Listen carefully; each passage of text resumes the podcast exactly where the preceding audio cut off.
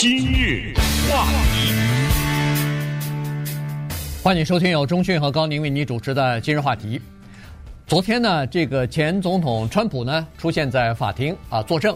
那么这个作证这个官司呢，是呃这个纽约州的司法局长或者叫总检察长呢，呃他们的办公室呢对川普集团提出的起诉啊，就是说川普集团在向银行和保险公司提供自己的财务报表的时候呢，呃有意的夸大了自己的这个财产，这样的话可以呃从银行那儿多。得到一些融资啊，或者说可以得到一些更优惠的这个待遇，变成大客户就有更优惠的一些待遇吧，条件。呃，同时呢，得到比较好的这个，比如说呃呃，就是投保的这个要求啊等等啊。所以呢，在这种情况之下呢，这就属于有意的呃为自己的这个财富灌水夸大呢，这个就等于是有这个银行诈欺的行为了，于是就被告了哈。那这个官司呢，其实已经。从呃这个九月份就开始了哈，一直打到现在，呃已经进行了六个星期了。那为什么今天要讲呢？因为昨天啊，川普出席了，所以呃任何事情，这个前总统川普只要在场的话呢，他都会有一些戏剧性，或者说都有一些关注度啊，因为他除了是前总统之外，他目前还在竞选。这个共和党的总统提名的，而且还是呃这个领先的啊，这个遥遥领先的这个候选人，所以呢，他出席就引起了各个媒体的关注和报道。所以今天我们就把昨天这个法庭上的情况跟大家稍微讲一下。关键他还不光是出席，因为他之前几天他也出席，这是作证啊，这个就不得了了。之前也跟大家讲过，这个就是美国的历史上第一位。一个前总统作为一个被告的证人坐在了那个证人席里面。川普他有没有出过庭啊？从八六年到现在，他前前后后出过将近十次，各种各样的事情他都会出庭。关于他要购买什么足球队的问题啦，他要买购买航空公司的问题啦，他的赌场的问题啦，他甚至被他那个公寓啊，呃，一个什么人租他的房子人告啊等等，他作为主要的被告呢，他都得出庭。他也做过证，但是他作为一个前总统坐在这儿，这个作证呢是史无前例。它的意义在于，第一，它就是让我们看到了美国的政治和司法走到今天，它在这个运作的过程当中的一个让人不可思议的一个画面。这个画面非常具有冲击力。第二，就是它也是一个预告，因为川普后面还有几个刑事的诉讼呢。嗯。那些刑事诉讼很多的，它不是说你的公司、你的集团、你的什么，就是针对他个人的这个诉讼。就除了他本人以外，那些证人以外呢，没有什么他的儿子啊、什么女儿啊。现在他儿子、女儿都作证了，明天他女儿就出庭啊，对不对？上星期他两个儿子都出庭了。对，所以接下来为什么说这是个预告呢？我们就从昨天他的表现可以看到，接下来有更严重的案子的审理的时候，他会是一个什么样的表现？所以这个也是至关重要的。这就是他昨天出庭的这个意义。但是呢，我们也知道，昨天的这个审理啊，还是不太一样，跟其他那些。首先，没有陪审团，这个之前大家也都了解了，而且这个罪啊已经定了。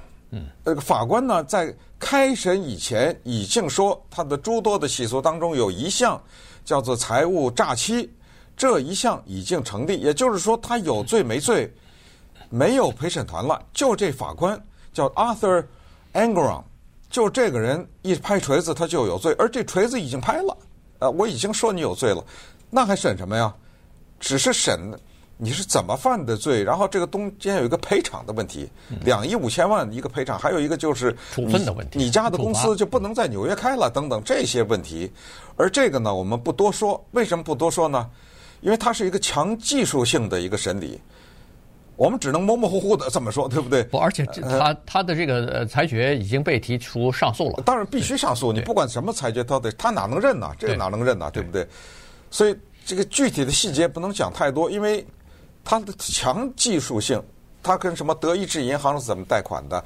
它在苏格兰的高尔夫球场的盖的那些房子是怎么回事？它哪一个房子怎么就把那个房子的价值诈欺就提高了？它这个甚至连房子的面积都什么乘以三什么之类，这个特别的技术性。我说的技术就是每当你对它有一个指控的时候，它都有一个回的，呃，他都有一个现成的。就是作为我们老百姓呢，很多时候我们不了解，所以这个我们不再纠缠了。我们就看看法庭上发生的一些什么比较戏剧性的事情。因为将近五个小时呢，他在那坐着。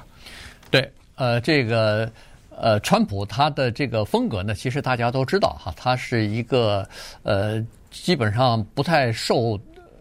不太喜欢受限制，不太喜欢受控制的这样的一个脾气，所以呢，人们就在说，其实，在法庭上呢，你面对的是法官，啊，不管你是证人，你是被告，你是旁听啊，基本上呢，他在法庭上都有一个基本的礼仪和一一些基本的规矩啊，这个是法庭的，在法庭里边，这个法官啊，主审法官。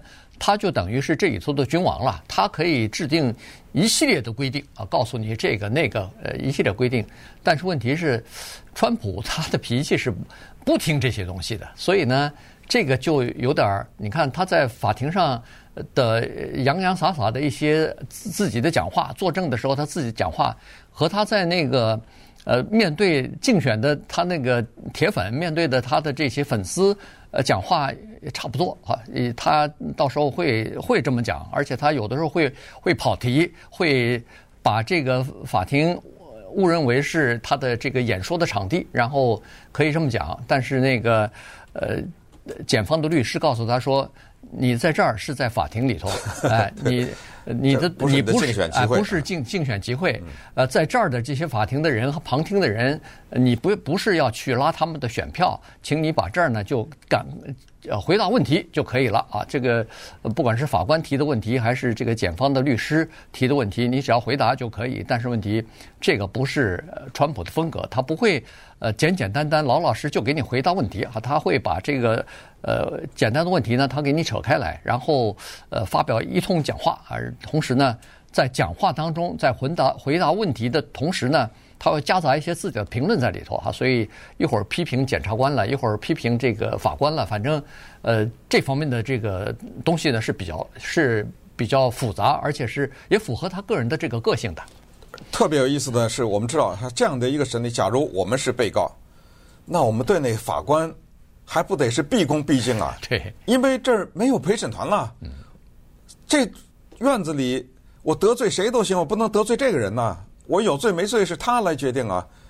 但是川普不一啊，他知道这个法官呢是不向着他的，因为人家已经先裁决了嘛，所以他呢就带有强烈的一个表演的性质。这个表演性质就是，尽管不允许电视转播，他的支持者看不到他的表演。但是有记者呀，在那儿呢，这报道都会写出来呀，所以他把这个发挥到了淋漓尽致。这四个字叫嬉笑怒骂呀，全都在昨天的法庭上发生了。他一会儿呃对着下面坐的人这个笑哈，呃一会儿呢就愤的怒的指责。你想想，他刚开庭不久，用手指啊，指着坐在他旁边那个法官，他说：“This is an extremely hostile judge。”这家伙。充满了敌意。嗯，对，你这么说，这法官他也是人呐、啊，他会高兴吗？当然不高兴。但是他非常清楚，我就是要刺激你，然后呢，我让你发脾气。法官也有拍桌子的时候啊，在这我让你发脾气啊，我看你就是有点，就是这个局面呢，我告诉你是我控制，呃，不是你控制。别看你穿着个袍子，是个法官坐在那儿。我是老大，在这儿控制这个局面，以至于呢，这个法官到最后不得不跟他的那个律师啊，跟川普的律师说：“哎，你能不能管管你那委托人呐？这话都说出来了，嗯，呃，你能不能 control 你的 client，就是管管他好不好啊？呃，说出这个话，然后代表检察官 Letitia James 的那个律师叫做 Kevin Wallace，也是啊。”在问问题的时候呢，一看那个川普在那洋洋洒洒长篇大论，还说我这种话说的我都觉得是很不敬了哈。嗯，你说完了没有啊？啊、嗯，对不对？就是一个英文字 done，然后川普说 done，就是这种戏剧性的对决，甚至我觉得连那个电影编剧都编不出来啊，你知道吗？这这个就是他特殊身份所受到的特殊的待遇。你试想一下，一般的。其他的一个呃被告，或者说一个这个作证出席作证的这样的一个人，你那个法官能让你洋洋洒洒的呃随便发表你的评论吗？不可能。如果你如果你法官让你说不行，你赶快回答问题，不要不要呃东扯西扯，马上住嘴啊！对，你就你就得住嘴，你不住嘴，他马上说你藐藐视法庭，对对，马就把你带下去了，对，而且甚至还可以罚款，可以关到可以关监狱里头，哎，关个几天，这都是有可能的。但是你可以试想一下，他不能这么对这个川普啊，川普是前总统，如果要是因为在法庭上回了几句嘴，呃，发表了一篇讲话。你你拿手铐把他带走了，嗯、这个画面这，这个冲击性太大了哈，所以呢，到最一开始，这个法官一直让他的律师啊来控制他，来让他少讲话，少讲废话。他法官也多次打断他，但到后来呢，你看得出来，基本上法官放弃了，法官和那个检方律师基本上都放弃了。对、嗯，呃，你你你你愿意讲是吧？讲吧，等讲完了没有？讲完了，好，那我们再走向下一个。这个，尤其是那个中午饭以后啊，对，吃完午饭以后呢，法官就态度转变了很多，就是算了算了，那讲吧啊，因为午饭以前呢，曾经一度呃，法官说，如果你再这样表现的话，我就剥夺你作证的这个机会。你知道，这就是说你不能被剥夺作证的机会，还是说那句话，没有陪审团呢？嗯，对，对不对？你这样的话，这个问题就是说，我说你说，如果我剥夺了你机会，那谁给你辩护啊？还那怎么你？总得让老百姓听听你这方面观点好。那么，他有什么道理呢？他就怎么就构成诈欺呢？咱们一会儿再看几个咱们能说得明白的事儿。今日话题，欢迎您继续收听由中讯和高宁为您主持的《今日话题》。这段时间跟大家讲的呢是昨天在曼哈顿的法庭上的一个这个情况啊，因为呃前总统川普呢。在法庭上出庭作证了哈，那么他在作证的时候呢，当然就表达了自己的强烈的这个立场。呃，他是这个出庭作证呢，第一，他指责主审法官啊，说这个主审法官是一个呃对他有敌意的人啊，然后呃是说你接这个案子本身就是一个 就是一个怎么说呢？就是一个哎，政治迫害，这是第一。第二呢，那个纽约州的检察长啊，呃。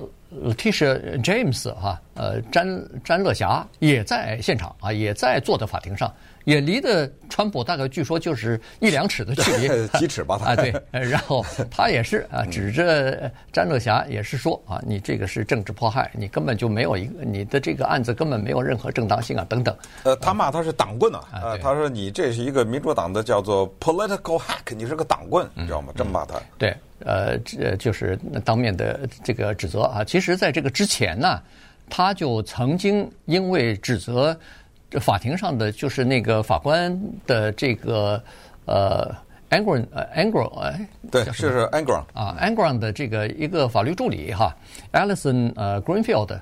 已经被罚了两次款了啊！第一次罚了五千块钱，第二次罚了一万块钱。因为这个法官曾经知道川普他的嘴把不住门，所以是说，请你出去以后，呃，就是离开法庭之后，不要谈有关于法庭的事情啊，不要谈这个案子的事情。尤其他自己本身不是又有一个这个社群平台嘛？呃，但是那个。川普哪管这一套啊？所以呃，该说就说啊。然后他说，就是在这个法官的助理啊，就是刚才说这个 Allison 呃 Greenfield，他说这个人就是一个民主党的党棍啊，这个人就是一个民主党的铁杆死硬派。所以他说他对我有非常敌敌就就有敌意吧啊，对他非常不友善等等。所以这个事情呢就已经被罚了。后来这。呃，川普的这段话呢，没有被呃及时的删掉，还被他的竞选团队用到竞选广告当中去了哈，所以就又罚了一次，就是一万块钱。所以，所以在这之前他就被罚了两次。于是，在中场休息的时候，他再出去的时候呢，这个就一反常态了。他很多的记者都围着他，想要听听看他上午这个作证的情况怎么样。他用手势。呃，意思就是嘴拉了一条拉链似的。他说 我我不能接受任何采访，所以这个呃让这个记者呢有点突然有点感到惊愕，因为一般来说是控制不住他的哈。但是问题，哎，昨天中午他确实没对媒体讲任何话。在法官上和他的这个交接的过程当中啊，有一些呃对话，我真的觉得要是没有看到这报道，真的不敢相信呐啊！因为他是一个前总统，他在这呱呱呱在这讲话。最后那个法官连这句话都说出来了，这是一张破唱片儿，哇，连这句话都说出来，什么叫破唱片？大家都知道，那过去那个黑胶唱片嘛，对，啊，如果中中间有个划破了的话，它就在那一个点汪汪汪，它就喋喋不休的，它就等于是重复嘛，对对，就不往前走了，它就在这个地方反复的重复。哇，呃，看到这种，我是觉得。咱咱们这有生之年也是开眼了哈，因为这个你千万不能当成一个小事儿啊。咱们现在看的都是动不动这就是什么人类历史第一次啊，都是在目睹这种东西。呃，然后咱们再回到一些技术的问题啊，中间提了几个大的。首先呢，就是提到它有一个一个川普大厦的一处啊，它的房屋的价值在二零一六年的时候呢，它向银行报的是三亿两千七百万，就是说我这大楼啊，价值 是三亿多。呃，但是到了二零一七年的时候呢，同样一个楼变成一亿一千六百万了。嗯，它这中间有个大幅度的下降。这个说，为后来一调查是为什么呢？哦，原来是美国一个杂志叫《富比士》，这个杂志刊登了一篇文章，我不知道他那个记者是怎么调查出来的。调查一篇文章就说这个房子呢，它啊给灌水了。这房子从哪儿灌的水呢？不是这个房子的价值，是房子的里面的面积。他说：“这房子里面面积啊，这个大楼里面就是三万尺，不对，是只有一万一千尺。啊，最后呢，他承认了这个事儿。昨天他在法庭上也承认了。他是当被问到这个时候，他只说 probably，他说也许，呃，他会做了这么一个回答。